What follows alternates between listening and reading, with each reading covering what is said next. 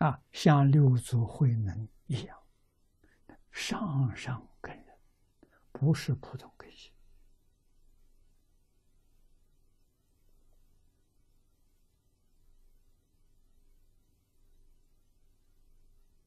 啊，神秀大师跟五祖几十年了，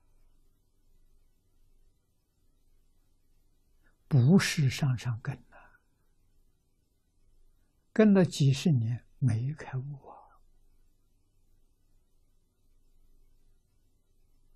慧能大师的黄梅跟五祖只见了两次面。传法给他是第三次，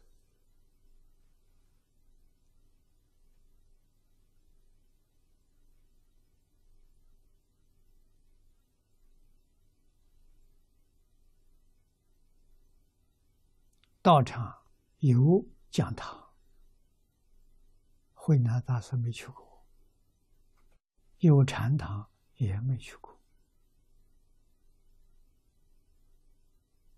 啊，最后一波传给他了，没传给别人。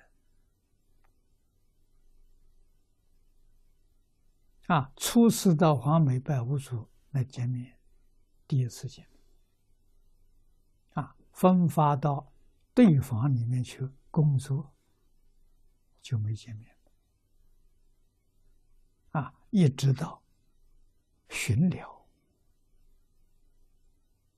啊，实际上。五祖的巡聊是专门去看他，啊，在对方看他聪明，啊，问他米熟了没有？这话里头有话，我别人听不懂，啊，这早已经说了，有钱晒在，还没晒。就差这道手术啊！这个晒是什么？求五祖给他证明啊！五祖都拄着拐杖，在那个地上敲了三下就走了，那就是告诉他三根照见，三根别人都睡觉了。啊，他懂得，真能体会三根真的到方丈室，就推门，里头没有栓，全是开，打开一推就开了。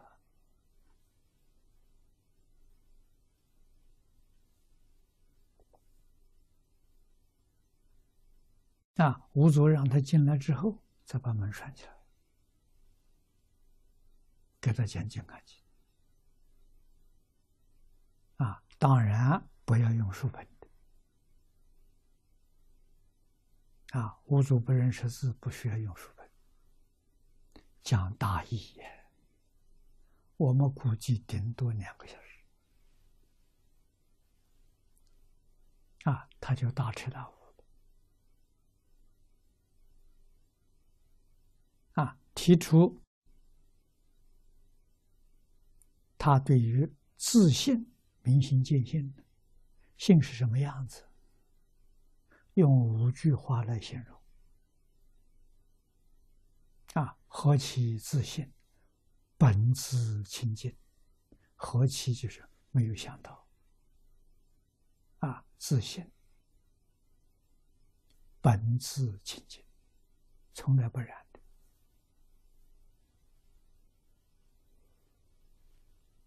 本不生灭，不生不灭。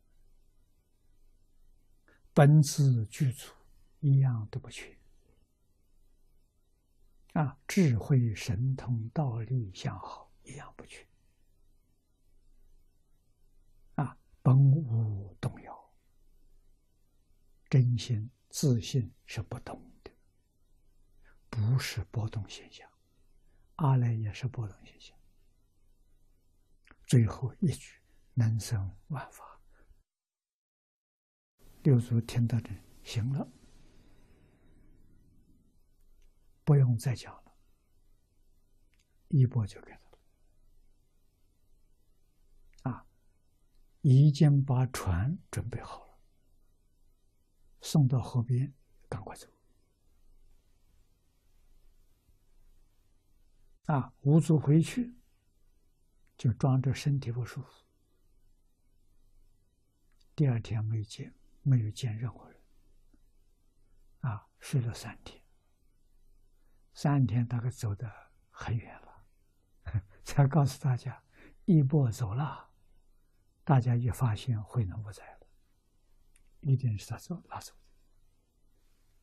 的。啊，这他到处去追呀，想把一波抢回来。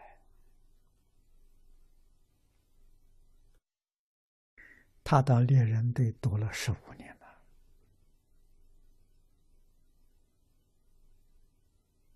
十五年，大家把这个事情淡忘。他出来了，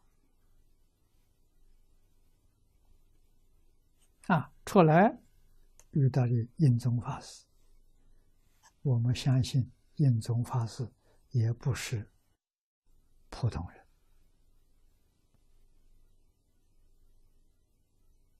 跟他叙事有缘，来护持他的。啊，印宗是岭南。现在广东这一带，南方的大善之士啊，名气很高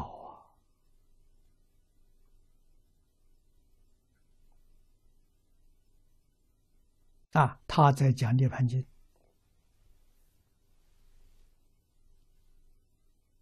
啊，能大师坐在最后一排。啊听经，看到两个和尚在争论，啊，外面旗杆上挂的帆，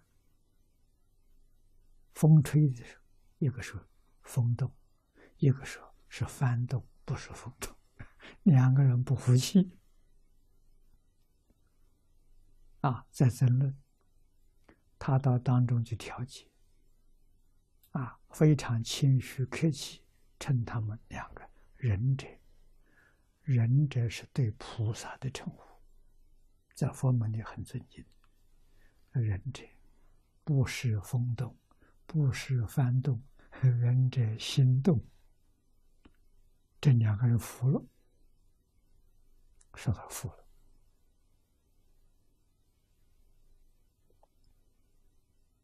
啊，这一堂经讲完了，印宗法师下来了。就看，找他们三个人，你们刚才在议论什么？啊，这三个人把事情原委一说，印宗感到非常惊讶，就想到第六代祖慧能，不知道到哪里去了。就问他：“你是不是？”慧能就承认：“是的。”啊，一波一波拿出来，大家看。啊，于是慧能大师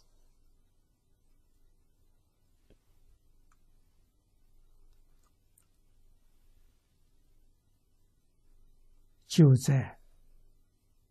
印宗坐下剃度了，所以印宗是他的剃度师。印宗剃度完了之后，拜他为师傅。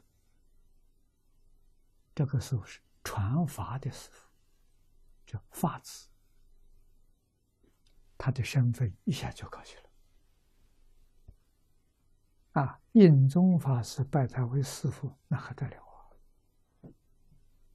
水涨船高啊，一下就抬起来了，啊，这叫抬举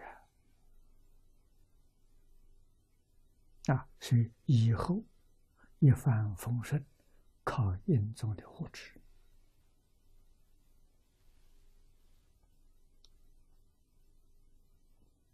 啊，没有这样大的护持，他出来要。大家认识他，了解他，还要相当长一段时间。啊，这么快，这些，我想都是佛菩萨安排的。